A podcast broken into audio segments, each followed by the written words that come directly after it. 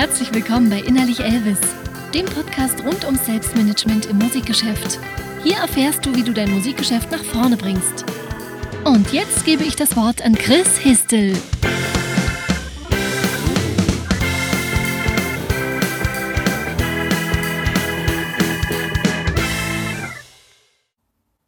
Hallo zusammen, mein Name ist Chris Histel und das ist eine neue Folge des Innerlich Elvis Podcast. Heute geht es um die Frage, was mache ich eigentlich, wenn ich ein Konzert spiele, aber mein Album ist noch nicht fertig, aber kurz vor der Veröffentlichung. Und wie bringe ich da die Leute vom Konzert zu meinem Album?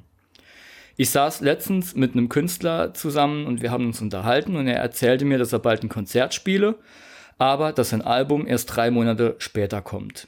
Und er überlegte jetzt, was er tun sollte, um die Leute von dem Konzert zu dem Album zu bekommen, obwohl das noch gar nicht fertig war. Das ist für mich eine sehr spannende Frage. Es ist aber auch eine Frage, die ich nicht zum ersten Mal gehört habe. Was macht man denn jetzt, wenn ein Konzert ansteht und man will die Leute dazu bewegen, das Album zu kaufen, das noch nicht erschienen ist? Das ist vor allem kurz vor einem Release eine interessante Fragestellung und vor allem dann, wenn ein Künstler kurz vor einem Release auch ein größeres Konzert spielt mit einem größeren Headliner und da viele potenzielle zukünftige Fans vor Ort sein werden, die man irgendwie auf seine Seite ziehen will. Eine Frage, die dann oft auftaucht, ist, soll ich meinen Release jetzt vorziehen? Ich will da ja mein Album verkaufen, da sind so viele Leute, die sich für meine Musik interessieren, wegen einem Headliner, der auch irgendwie zu mir, meiner Musik passt. Wie gehe ich jetzt damit um? Wenn ich das Release vorziehe, habe ich davon Vorteile. Ich persönlich denke, das Vorziehen von einem Release wäre die ungünstigste Möglichkeit, weil an einem Release einfach auch jede Menge anderer Aktionen hängen. Da hängt Promo dran, da hängen äh, vielleicht Rezensionen dran, da hängen Musikvideos dran, die getimed vor dem Album noch rauskommen sollen und wenn du dein Release vorziehst, dann verlierst du natürlich jede Menge Zeit, um die Pläne und Strategien noch umzusetzen, die du eigentlich in deinem Release- und Promoplan drin hast. Ich denke, man sollte an dem Release- und Promoplan auf jeden Fall festhalten man muss natürlich immer ein bisschen flexibel sein, aber jetzt irgendwie ein oder zwei Monate den Release vorzuziehen, da reden wir nicht mehr von flexibel, sondern eigentlich von ja auch ein bisschen sich verrückt machen lassen wegen einem Release und einen eigentlich durchdachten Plan dadurch durcheinander zu bringen. Ich verstehe, dass das verlockend ist, gerade wenn ein großer Headliner im Spiel ist. Aber ich denke auch, wenn man einen Release vorzieht, dass da immer die Promo drunter leidet, dass die Qualität von dem kompletten Release irgendwie immer drunter leidet und dass dadurch auch Verlust, Verluste von Reichweite entstehen. Und da ist auch immer so ein bisschen die Frage, die Reichweite, die ich auf der einen Seite verliere, dadurch, dass ich jetzt weniger Singles rausbringe, weniger Videos drehe, mein Album weniger promote, kriege ich diese Reichweiteverluste wirklich durch ein Konzert wieder abgefangen. Und ich denke, man sollte sich von solchen Verführungen, und es ist definitiv eine Verführung, ähm, man sollte sich davon aber nicht von seinem eigentlichen Plan abbringen lassen.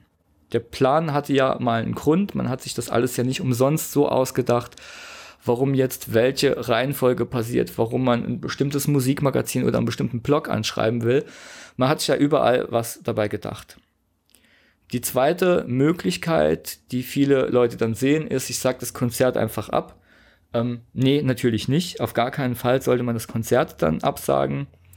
Ähm, ich denke, man sollte nicht nur die Chance nutzen, neue Fans zu gewinnen, sondern man sollte auch die Fans, die man dort gewinnt, auf irgendeinem Weg dorthin bekommen, wo das Album dann sichtbar ist und wo man es auch kaufen kann. Das Album gibt es ja jetzt aber noch nicht. Und man muss diese Leute, die dann auf dem Konzert sind und die sich für dich interessieren, erstmal einsammeln. Und dann kann man sie später benachrichtigen, wenn das Album kommt und kann den Leuten das Album verkaufen. Leute einsammeln, das kann man auf verschiedenen Wegen. Ein Weg wäre zum Beispiel ein Social Media Profil. Ein Social Media Profil also es gibt viele Leute, die mehrere Profile betreiben und mehrere Profile pflegen. Wenn man das hinbekommt von der Zeit her, mehrere Profile gleich gut und gleich intensiv zu pflegen, ist das super. Aber die meisten Leute haben diese Zeit irgendwie nicht, weil man will ja auch immer noch Musik machen, muss sich auch als Musiker schon um so viele andere Dinge kümmern.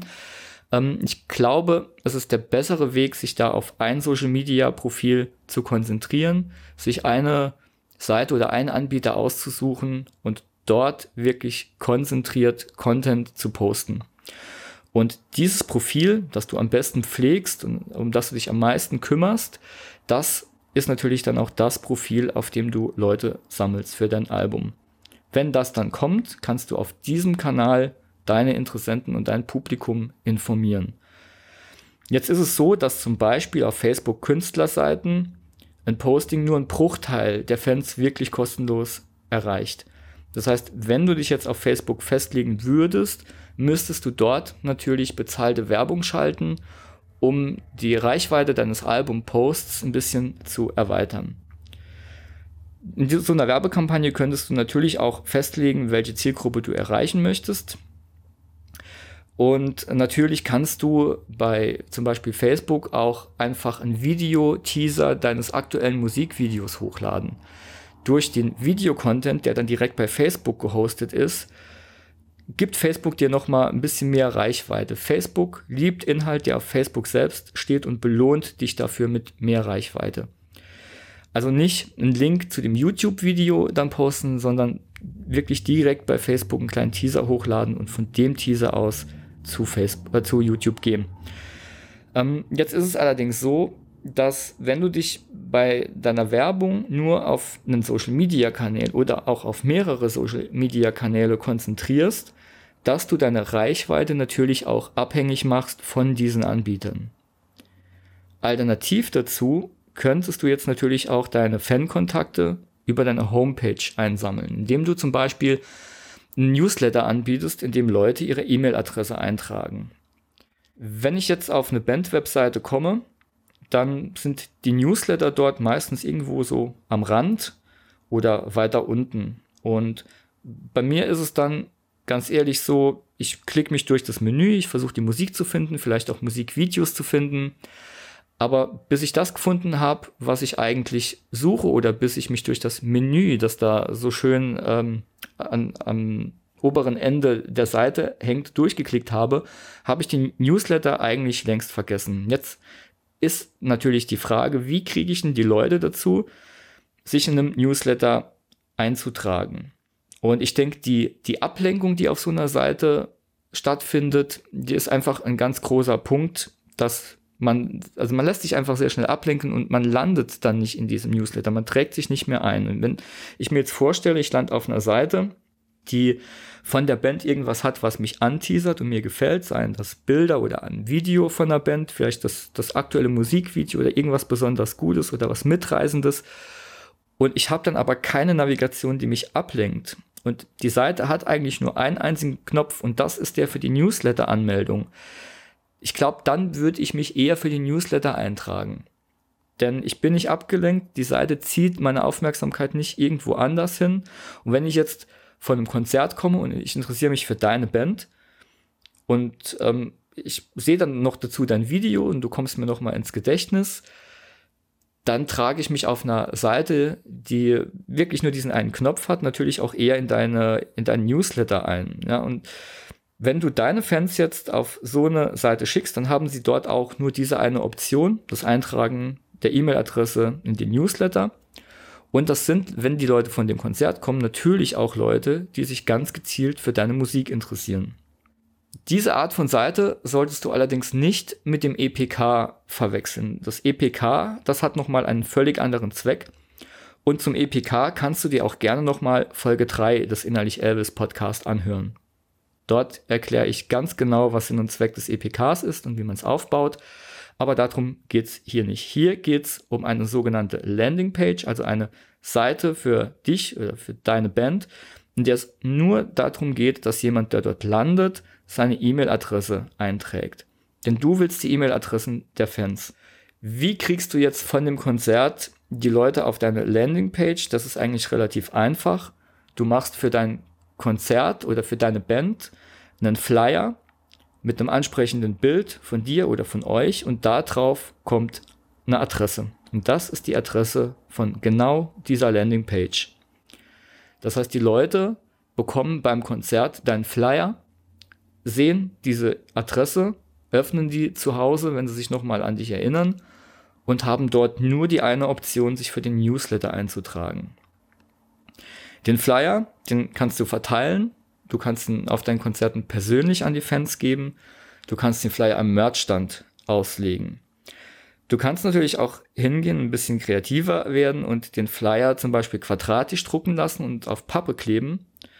Und damit wirkt der Flyer nicht mehr wie ein ganz normaler Flyer, sondern ein bisschen hochwertiger.